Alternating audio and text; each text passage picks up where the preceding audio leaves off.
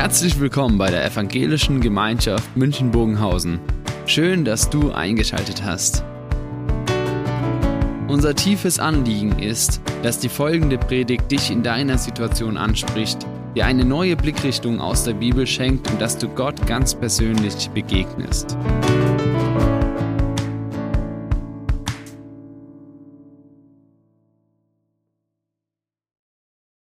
Es ist schön, euch zu sehen. Wir lernen ja weiterhin Menschen vor allem an den Augen zu erkennen. Schau mir in die Augen.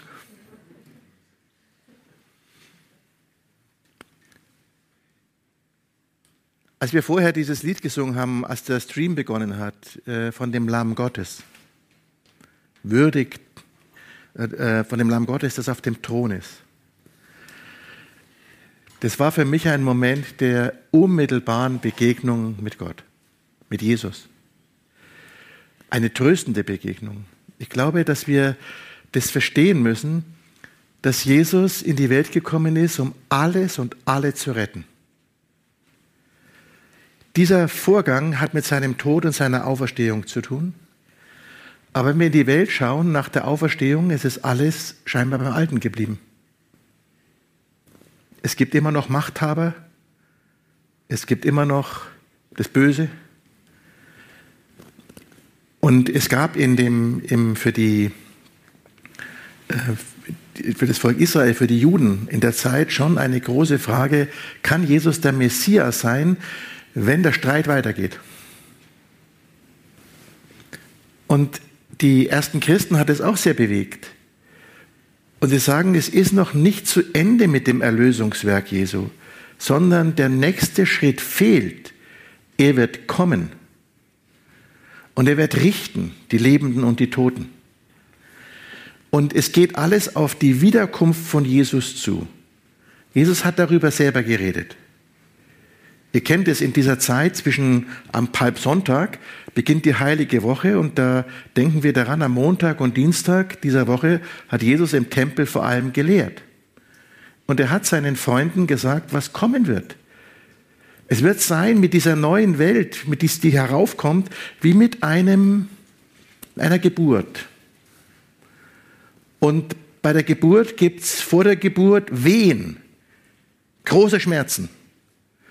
Und er sagt, solche Wehen gibt es auch bei der ganzen Welt. Da werden große Schmerzen sein, große Nöte, da wird Krieg und Kriegsgeschrei sein, da wird Teuerung sein, da wird Krankheit, da wird Not sein, da werden Erdbeben sein, da werden Fluchtbewegungen sein. All diese Dinge redet Jesus. Das müsst ihr nachlesen im Evangelium.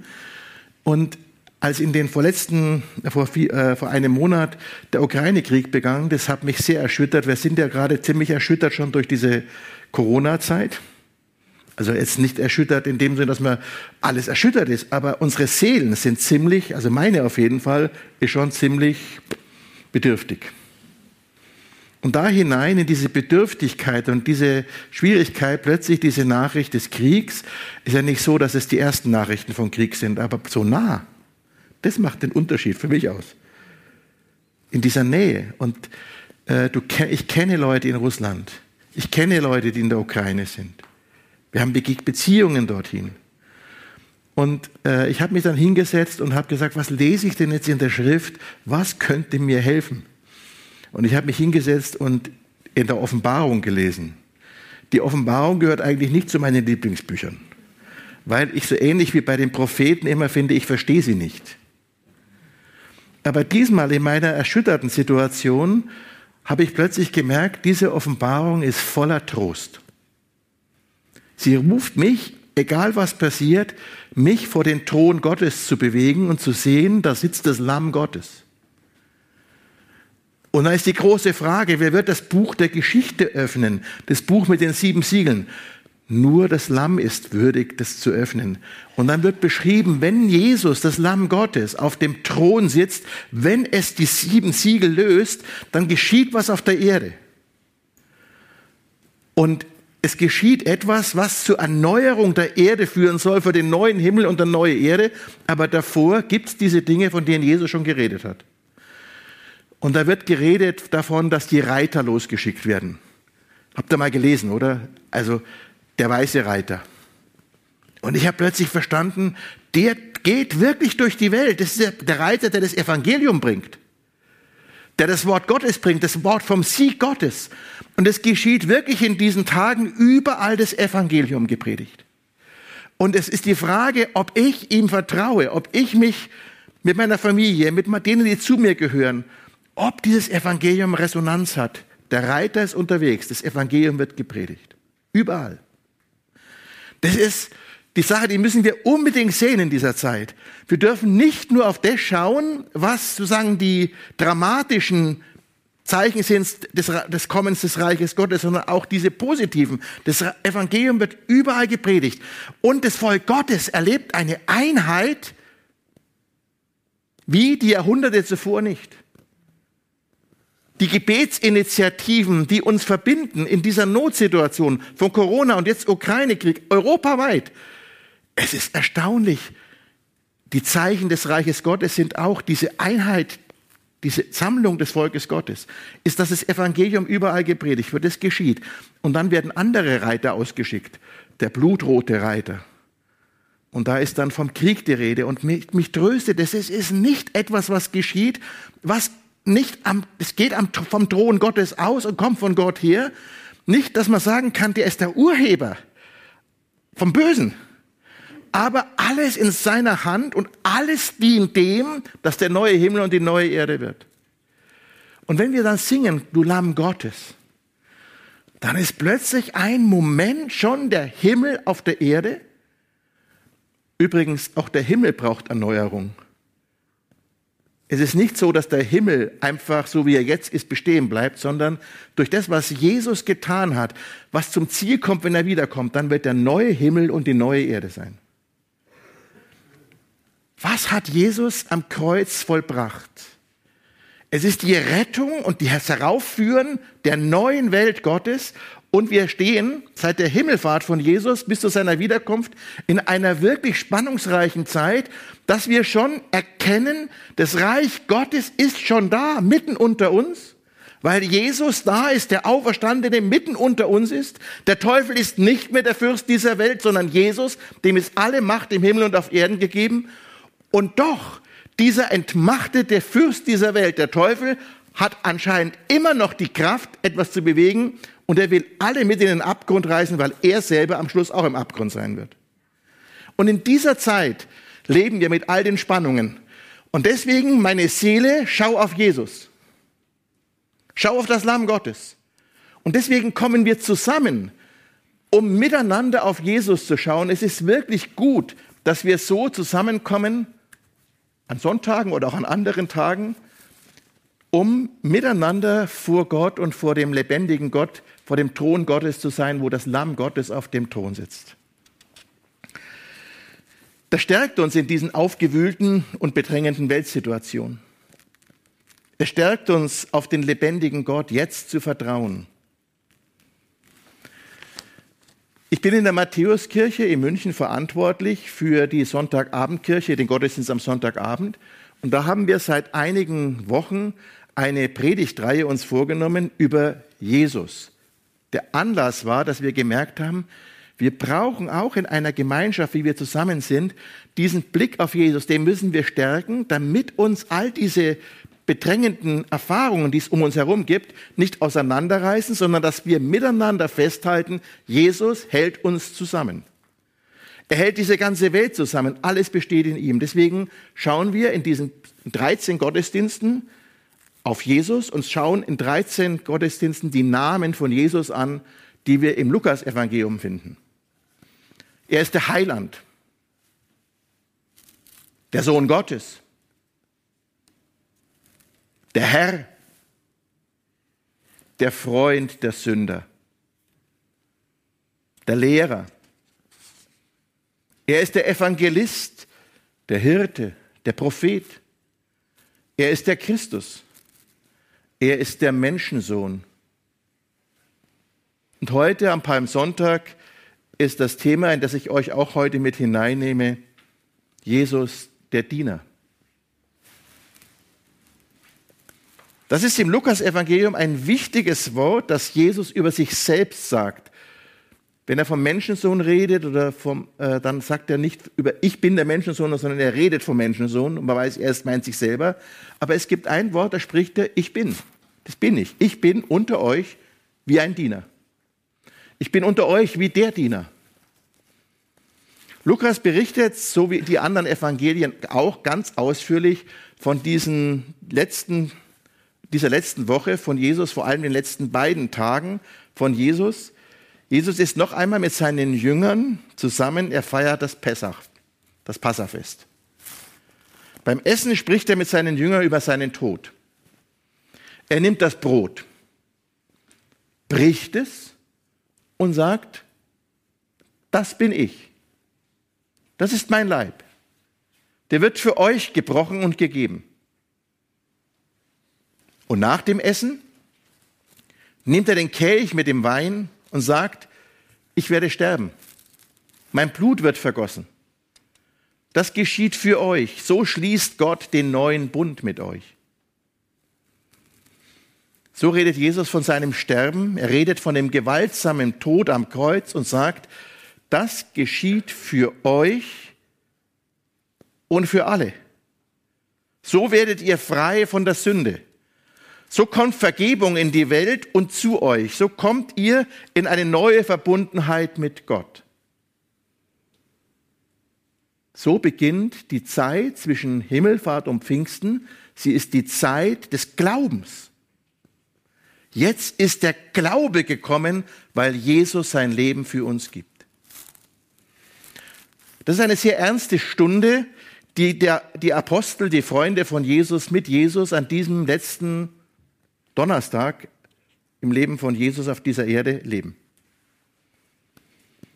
Und da geschieht es.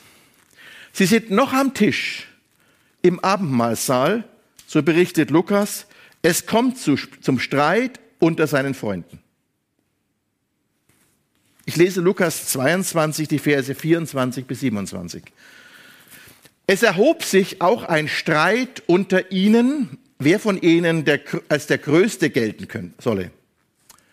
Er aber sprach zu ihnen, die Könige herrschen über ihre Völker und ihre Machthaber lassen sich Wohltäter nennen, ihr aber nicht so, sondern der Größte unter euch soll sein wie der Jüngste und der Vornehmste wie ein Diener. Denn wer ist größer, der zu Tisch sitzt oder der dient? ist nicht, der zu Tisch sitzt?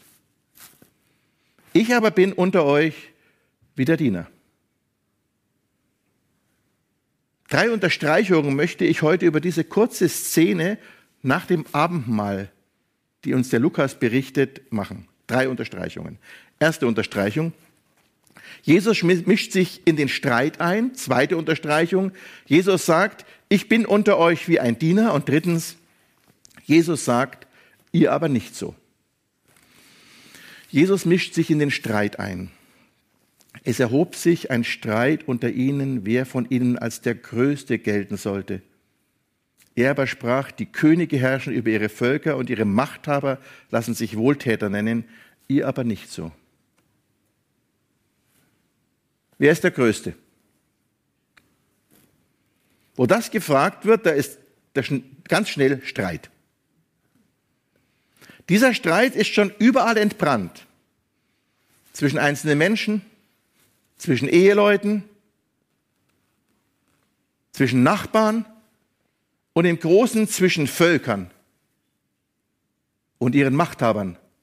Wer ist der Größte? Das Evangelium zeigt, Jesus mischt sich in diesen Streit ein.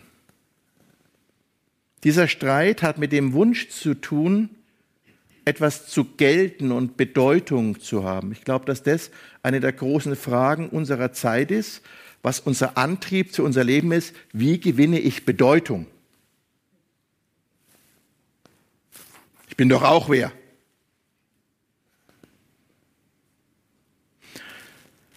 Was gilt, wer gilt etwas bei uns? Auf diese Frage gibt es verschiedene Antworten. Zum Beispiel, der ist der Größte, der am meisten Geld hat. Hast du was? dann bist du was. Der ist der Größte, der die einflussreichsten Freunde hat Und im Dunstkreis der Reichen und Schönen ist viel Gedränge. Oder der ist der Größte, der die beste Ausbildung hat. Das bringt Reputation. Dafür muss man sich was da muss anstrengen, da muss man sich reinknien. Der ist der Größte, der am coolsten ist und so weiter und so weiter. Es erhob sich ein Streit unter ihnen, wer der Größte ist. Auch unter ihnen, auch unter den Jesusfreunden der gleiche Streit. Mitten in der Gemeinde.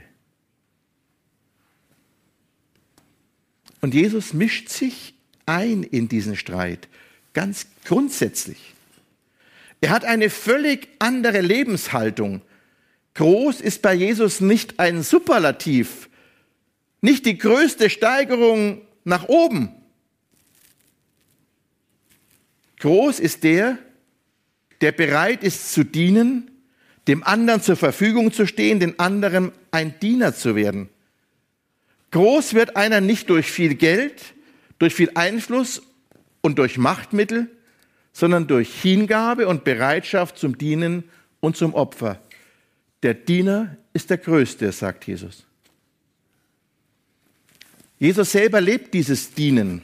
Er mischt sich mit seinem ganzen Leben ein in den Streit und Kampf darum, der Größte zu sein und zeigt mit seinem Leben, dass der der Größte ist, der sich ganz für den anderen investiert. Im Philipperbrief heißt es von Jesus, er nahm Knechtsgestalt an, wurde Diener. Er erniedrigt sich und wurde gehorsam bis zum Tod. Ja, zum Tod am Kreuz. Darum hat ihn Gott erhöht und ihm einen Namen gegeben, der über alle Namen ist, und alle Knie sollen sich vor ihm beugen und bekennen, Jesus Christus ist der Herr. Die Lesung vom Palmsonntag ist es in den evangelischen Kirchen. Da kommt mit Jesus ein ganz anderes Lebensprinzip in diese Welt, ein Prinzip, das die Menschenwürde hochachtet. Der andere ist nicht da, um ihn zu beherrschen, um größer zu sein als der andere, sondern um ihm zu dienen, ihm zu helfen. Herrschaft besteht im Dienst und nicht im Unterdrücken. Besteht darin, den anderen zu tragen und nicht darin, ihm Lasten aufzulegen. Das ist eine neue Gesetzmäßigkeit, die mit Jesus in die Welt kommt. Es ist das Gesetz des Christus. Von dem schreibt Paulus im Galaterbrief, einer trage des anderen Last, so werdet ihr das Gesetz des Christus erfüllen. Jesus stellt zwei Lebensprinzipien gegenüber. Die Könige herrschen über ihre Völker und ihre Machthaber lassen sich Wohltäter nennen.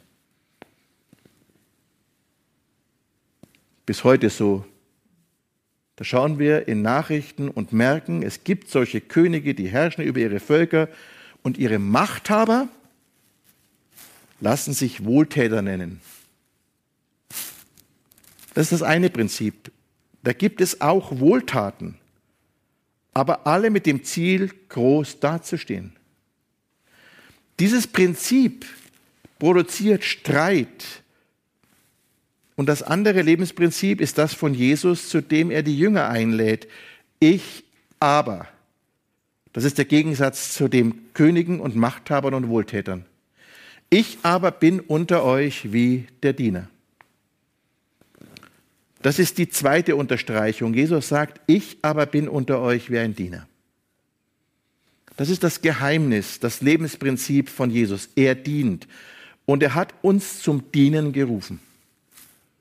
Wir kennen im Johannesevangelium sieben Ich bin-Worte, mit denen Jesus sich selbst vorstellt. Zum Beispiel, ich bin das Brot des Lebens, ich bin das Licht der Welt, ich bin der Weg, die Wahrheit und das Leben. Sieben solche Worte bei Johannes. Im Lukas-Evangelium gibt es auch so ein Ich bin-Wort, mit dem Jesus sich vorstellt. Ich bin unter euch wie ein Diener. Allerdings ist das Ich bin im Lukas-Evangelium etwas verborgener, weil zwischen dem Wort ich und bin im Griechischen noch steht mitten unter euch. Ich mitten unter euch bin.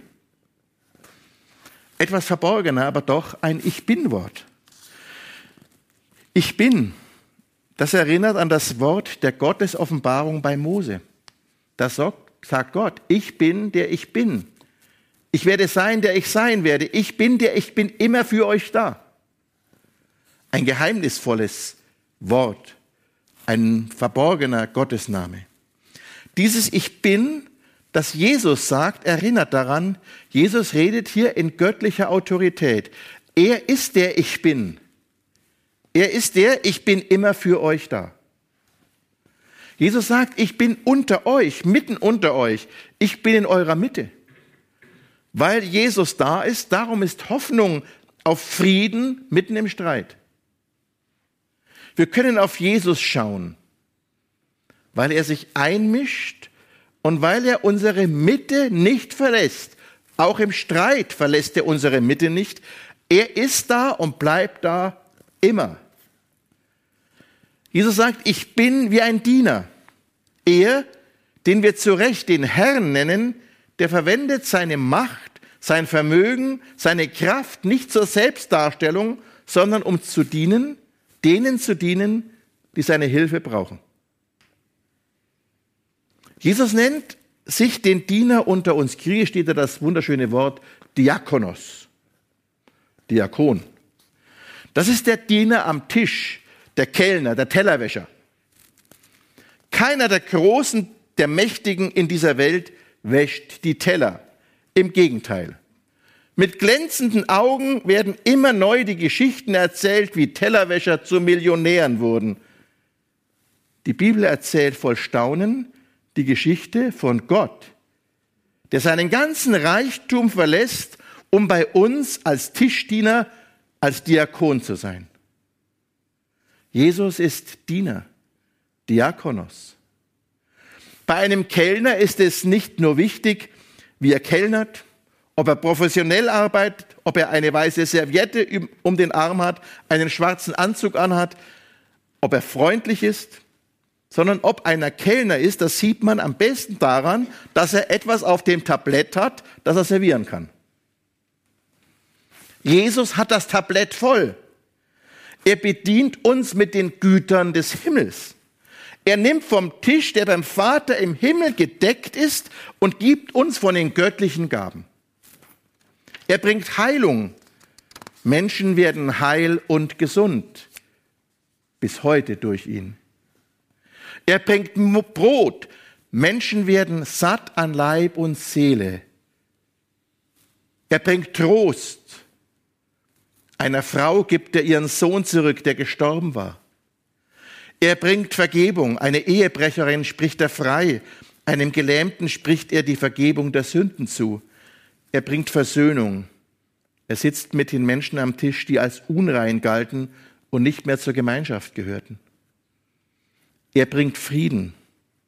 Er tritt als der Auferstandene zu seinen verängsteten Freunden und sagt, Friede sei mit euch. Das sind himmlische Güter für Menschen, die auf dieser Erde leben, hier und jetzt. Das ist der Dienst Jesu. Er schenkt himmlische Güter. Und mehr noch, er schenkt sich selbst. Er wird zum Brot, das wir essen. Er wird zum Kelch, aus dem wir trinken. Und noch eine dritte Unterstreichung zu dieser Szene im Abendmahlsaal. Jesus sagt, ihr aber nicht so. Jesus sorgt dafür, dass der Streit ein Ende hat. Er sagt, ihr aber nicht so. Unter den Jüngern ist der gleiche Streit wie in der Welt. Sie streiten. Wer ist der Größte? Jeder hat etwas vorzubringen, was ihn vor allen anderen auszeichnet. Jesus mischt sich ein. Ich lese aus einem Kommentar zu dieser Stelle. Da heißt es, Jesus belehrt seine Jünger, dass das Verhältnis der Menschen in den weltlichen Reichen zu den Untertanen keineswegs auf das Verhältnis im Reich Gottes anzuwenden ist. Der Herr will, dass sich seine Jünger von den Königen und Fürsten der Erde unterscheiden. Zitat Ende. Das ist wichtig. Wir leben in dieser Welt und lernen viele Gesetzmäßigkeiten kennen, wie die Welt funktioniert, da gibt es Macht und Mächtige, da gibt es Chefs und Angestellte. Jesus sagt, all diese Gesetzmäßigkeiten gelten nicht im Reich Gottes. Da gilt ein neues Gesetz, das Gesetz des Dienens, der Hingabe und des Opferns. Darum sagt Jesus so klar und entschieden zu seinen Jüngern, zu seiner Gemeinde, unter euch nicht so. Die Gemeinde soll nicht von den Denkmustern dieser Welt bestimmt sein, sondern im Leben soll sie sich ausrichten an Jesus und seinem Leben. Wir schauen auf Jesus, der auf dem Thron sitzt. An ihm richten wir uns aus. Wir sind seine Jünger. Weil er dient, darum auch wir. Jesus sagt, unter euch und durch euch soll es keine Unterdrückung geben, sondern Hingabe aneinander.